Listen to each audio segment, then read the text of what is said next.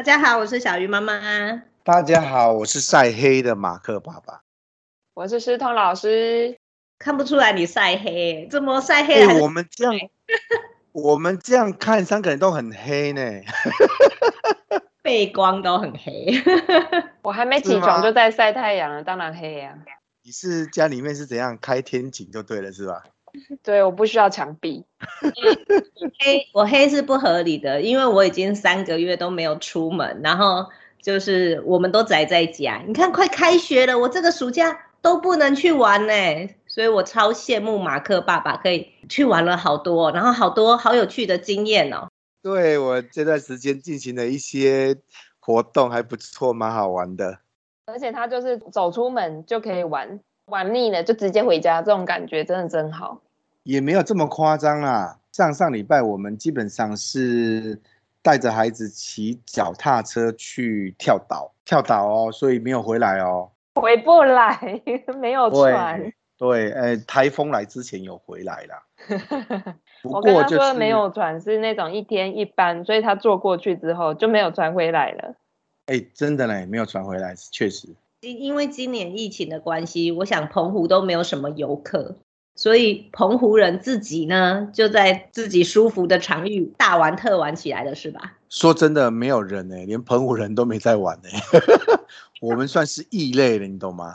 大玩特玩的假澎湖人，可以跟我分享一下你玩的什么？跳岛，我们就来讲这个跳岛哈，真的很让人羡慕哎！快点，我对跳岛这两个字就是充满着问号跟空白，你自己说说吧。好，呃，澎湖你下飞机地方其实是马公市。澎湖本岛基本上是有几个岛组合在一起，但是它中间有桥，所以你不会感觉到它有小岛。但是澎湖的南边或北边，譬如说有吉贝啊、望安啊、七美，那就离很远了。坐船的话，大概要坐一个小时才会到。所以我们所谓的跳岛，就是到这个。必须坐船坐一个小时的地方，然后去进行 户外教育、野放小孩的活动。这一次，因为我们跟了另外一个老师，去之前就规划了要让孩子自己背行李、骑脚踏车去野营，所以小孩子很兴奋呐。就是他们想要背行李，因为脚踏车不够，我们租了脚踏车。每个小孩子都想要自己身上有马鞍袋，把东西背到满。殊不知背到满会跳沟嘞，哦，但他们很想要跳岛，就会有一个麻烦是，你必须要不断的拆装行李，因为你要上船，船上的车子是放在甲板，在海上航行，它还是会有呃海海的浪花打进来，所以它会要求你把所有行李卸掉，所以这几天的跳岛，基本上只要你换一个岛，都要去扛车子跟拆行李。那我们从马公到了望安或到了七美是比较大的船，那个船叫做南方之星，所以那个比较好是它其实是一个甲板可以轻易的放过去。可是中间我们去了一个地方叫做将军澳，将军澳是在望安的旁边，那因为它很近，所以它没有大船，它都它都是小渔船，所以就知道了小渔船哦，它离这个港边的高度差就很很高了。所以就必须要一台一台的透过大人把它扛下去，小孩子扛不下去，太重了。所以这几天大人最重要的工作就是扛脚踏车。那第二部分是找露营的地方，因为呢，像我们这种常常在露营场露营，你正在野营啊，找不到地方，你知道吗？你可能找到一个好地方，但是很多牛屎，你大概也不想要露营。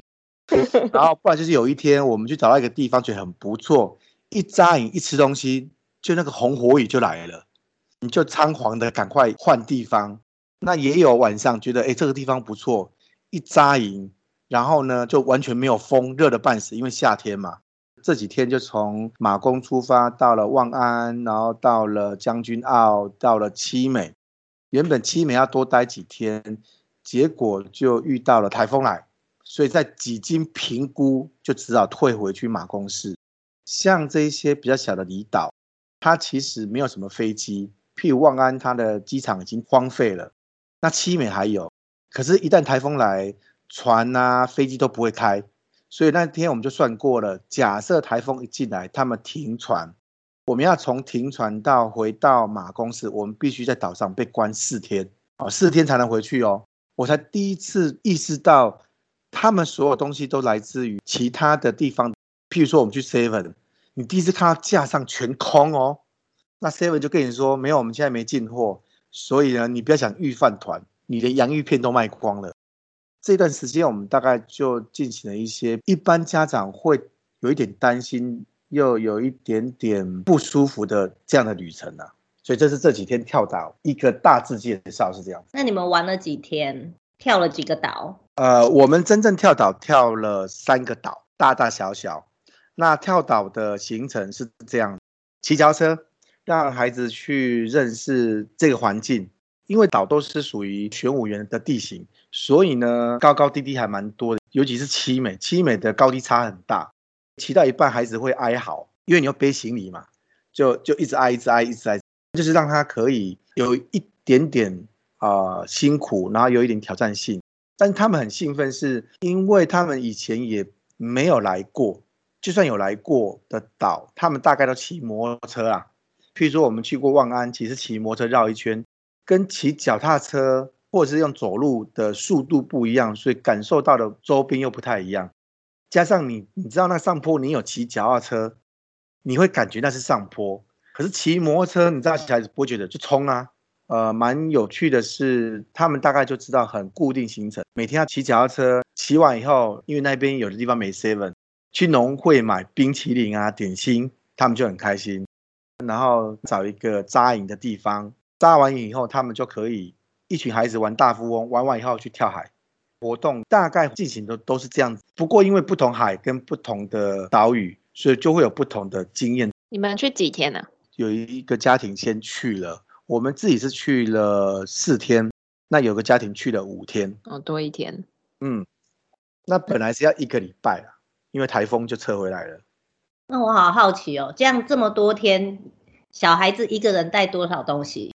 用重量比较比较容易容易理解哈，因为我们要背吃饭的东西、洗澡的东西、游泳的东西，跟他自己的玩具，还有帐篷。马鞍带的重量大概一个人应该要应该要背到二十公斤。他四口人有八十公斤。对，因为要背水，因为我们去的地方。没有水，所以你还要背水。那个地方买食物也不容易，所以你还要顺便背食物。有的人就很疯狂，带了凤梨，所以你还要背凤梨啊，背西瓜。其他是不需要的啦，就觉得有趣就背去了。因为我们其实是四部脚踏车，但是有一部脚踏车租不到马鞍带，所以等同于是家里面四个人有三部车，然后背了六十公斤。水占了多少啊？水应该占十几公斤有，因为像我们去七美，商店都在港口附近。一旦你离开了港口，你几乎没有补给站。你在去之前就要先把东西全部准备好，把它们塞到满。那你知道孩子嘛？除了买水以外，他一定会跟你说，他还要另外一罐饮料，所以当然还要带饮料，还要带零食。然后小孩子又出门又带一些奇怪的东西，什么带被子的啦。带玩具的啦，所以带带几乎都塞满。但是还是很厉害啊！像如果是不是野营，是露营，我们带的可多的啊。所以好多。对啊，野营已经是精简了，算是很精简。一次发现哦，原来野营跟露营的配备不太一样嘛。真的野营必须要很精简，然后很方便带。那露营呢？因为台湾露营很舒服嘛，哈，对，就是洗澡区还可以干湿分离。所以露营，我觉得台湾露营比较像宿营，去个地方住宿，只是在营区里面住宿。所以这次野营也也发现一个事情是，你原本想要帮孩子背很多很多东西哦，其实他们很想背啊，他们也想要像那个样子。所以像我们家东东就骑了折叠车，因为它很小，所以你马鞍带一上去一装满了以后呢，上坡都是跳狗链的，就呃。对，所以你就要不断的阻止他说：“你不要拉，不要拉手把，不要拉的话翘起来。”就是因为这样关系，所以他们下车，他们就不能像一般脚往后跨，因为跨不下，因为后面是高的嘛。所以他们就必须要先停车，想办法脚从前面跨跨下来，然后去找个地方去把车靠墙壁。因为呢，你一旦放开，这个车就跌倒了，因为你的支架也根本支支撑不住啊，因为重心不平衡嘛。所以对孩子蛮好玩，是他觉得他自己拥有那一堆东西啊，所以他还会指定他背什么。后来慢慢他就他就他就跟我说他背什么什么的，他什么不背，你知道吗？这孩子也是很好很讨人厌的，对，重的都不背，好，脏衣服也不背。都背他喜欢的东西，这样子哦。对，有个东西很重，就是下完水以后哈，那泳衣啊、泳镜哦，那个都好重哦，都吃水超重，那个大概就要一大袋了。这次这样子跳岛野营啊，他们应该对那几个岛就了若指掌了吧？就等于他们就是骑脚踏车环那些岛嘛。跳岛这件事情很有趣的地方就是走路太慢，骑摩托车太快，那骑脚踏车速度刚刚好。那确实他们印象很深是。七美他们养了很多羊，那一天就在某一段路的时候，上坡遇到了一群羊，那就有一只很白目的小羊自己跑过来跟小孩子玩，不得了，小孩子完全忘记要旅行，就所有人冲去抱那只羊，就发现那个羊妈妈在旁边虎视眈眈，觉得你们在到底在干嘛？一直抱着我们家的小孩干嘛？羊也很配合，就一路上就跟着我们一起走。所以他们后来几乎都在谈论那一只羊的事情，所以记忆很深刻，就是他们知道某个地方有一只羊，然后那只羊会跟着他们。当然，他们也会记得路很颠簸啊，很热啊。你不希望他到那边又弄 3C 嘛，所以你就带一些图画纸啊。哦，对，还带书啦，才会更重。对，还带书让他看。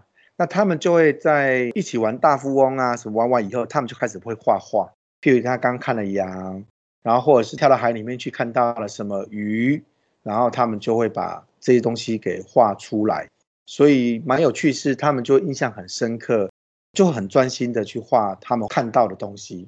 呃，旅行里面确实是要有一点点辛苦的含量，他们才会记忆比较深刻。很有趣耶，可是更让人羡慕的是，你们不是跳岛野营就这样而已。你知道我们家兰姐说。妈妈，今年暑假就这样过了，对，就这样过了。然后她的闺蜜东东就一直传 FB，她就可以看到东东的生活好精彩。听说说上礼拜还去玩水，因为在澎湖就认识了一些也是喜欢带孩子去户外活动的家庭，所以每天大概到了中午，他们就会传讯息说，给不给约啊？我们要去哪边啊？那这些地方都是在我的印象范围之外。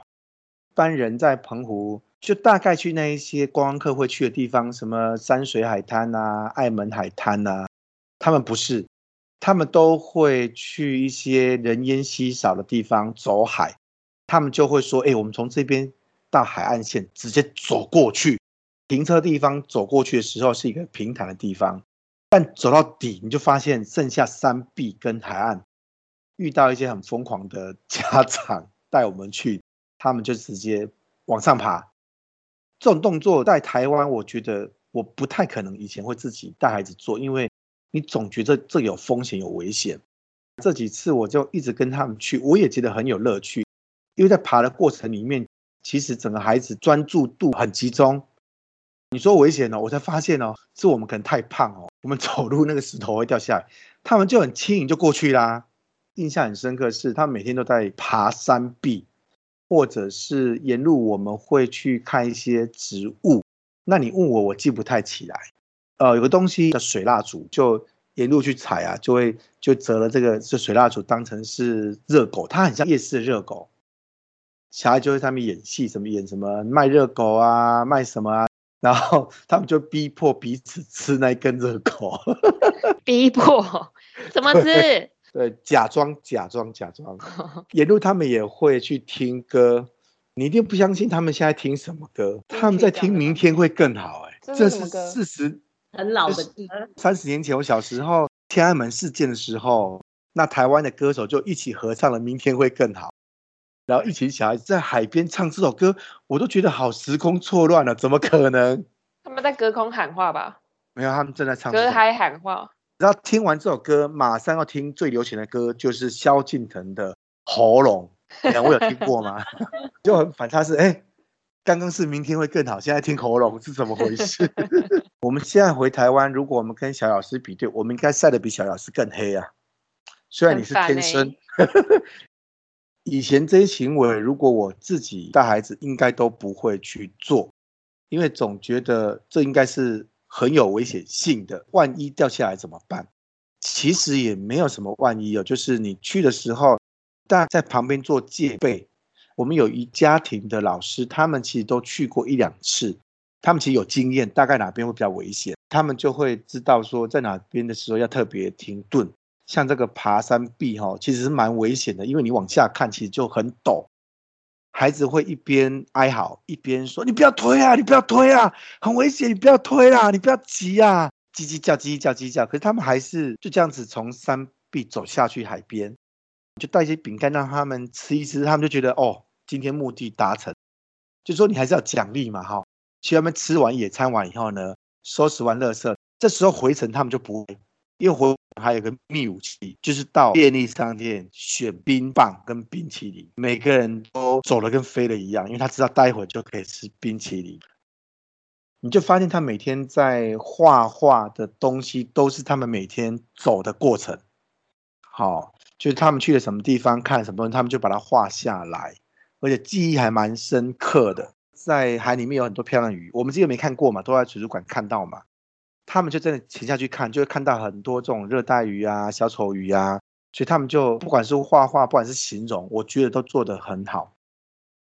比较麻烦是他每天告诉你他要去，每天。前天我回来台湾之前，他们睡午觉睡到五点，因为已经立秋过后了，所以六点多他就会天黑，硬是要去海边游泳啦，知道吗？到了海边已经快六点了，他去游二十分钟，他也开心了。对他们来说，每天的行程之一就一定要去放电。回来台湾以后，我觉得他们应该会提出很多无理的要求，什么他要去台湾某个海滩跳海之类的哈。因为在澎湖跳习惯了，我觉得他们接下来回来应该会更能接受这个事情。跳台中港吗？这也是一种冒险呢。好，我会约你去。我帮你录影记录。跳进那个油里，哦哟，那我不敢。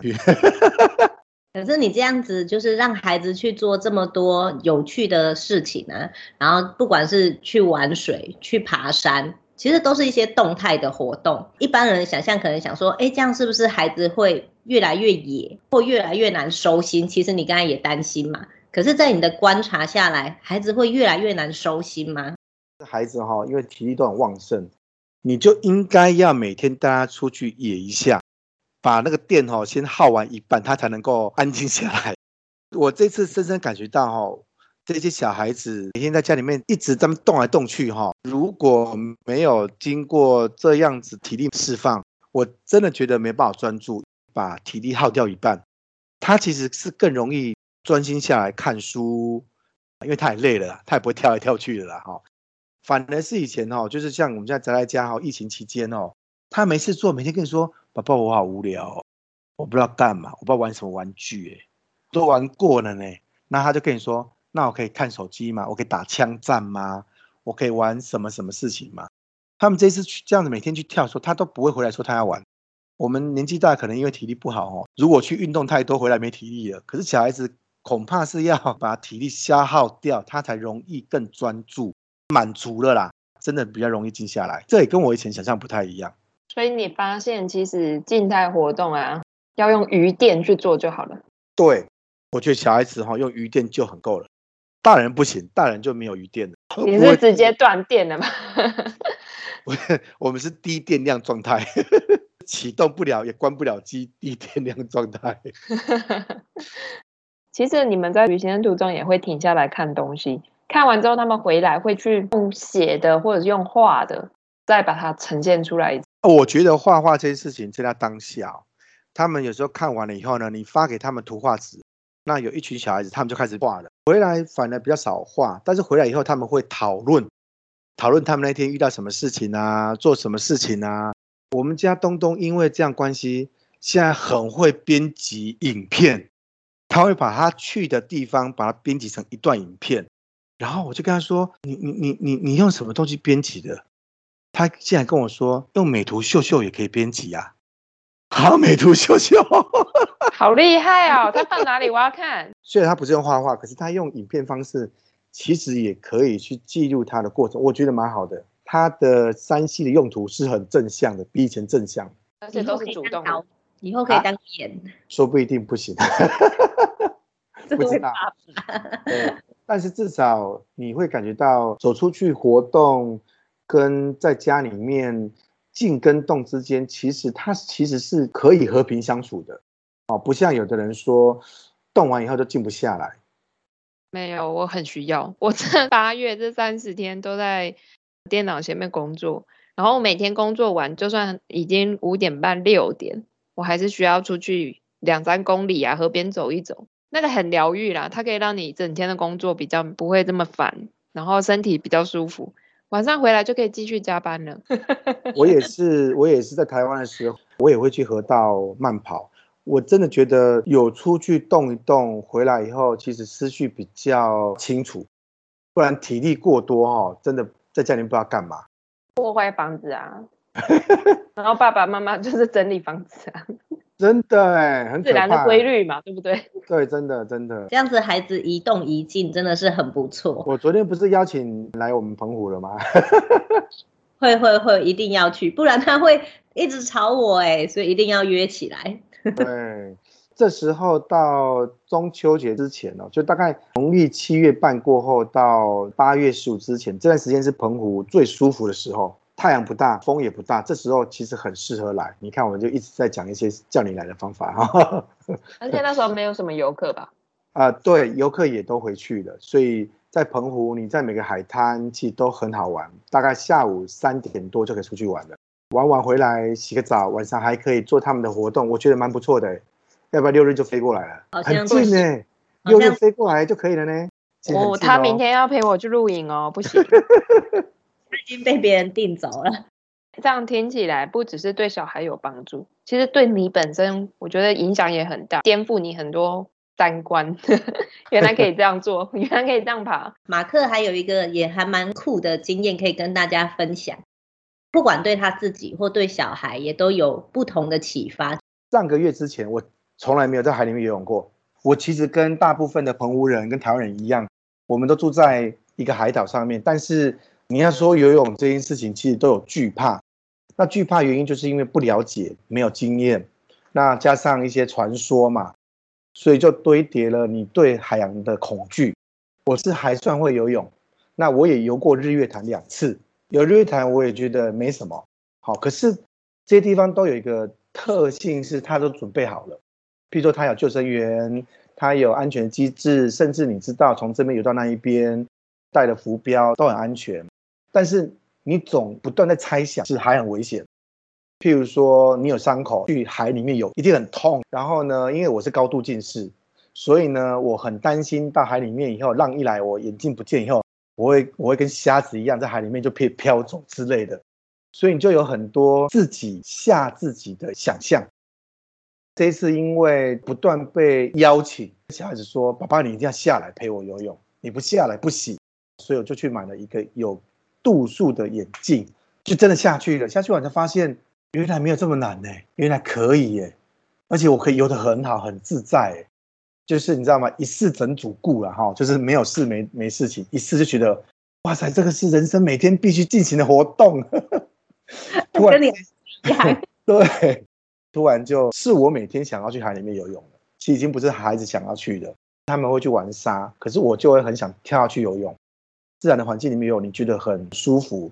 那原来海的那个咸度哈，就算你有伤口也不会痛，它其实没有咸到像盐巴这么咸，就自己吓自己。所以也颠覆了我自己的想法，是原来你觉得危险的事情没有这么的危险。我自己以前是这样子，过度想象它危险，所以你很多东西都不敢做了。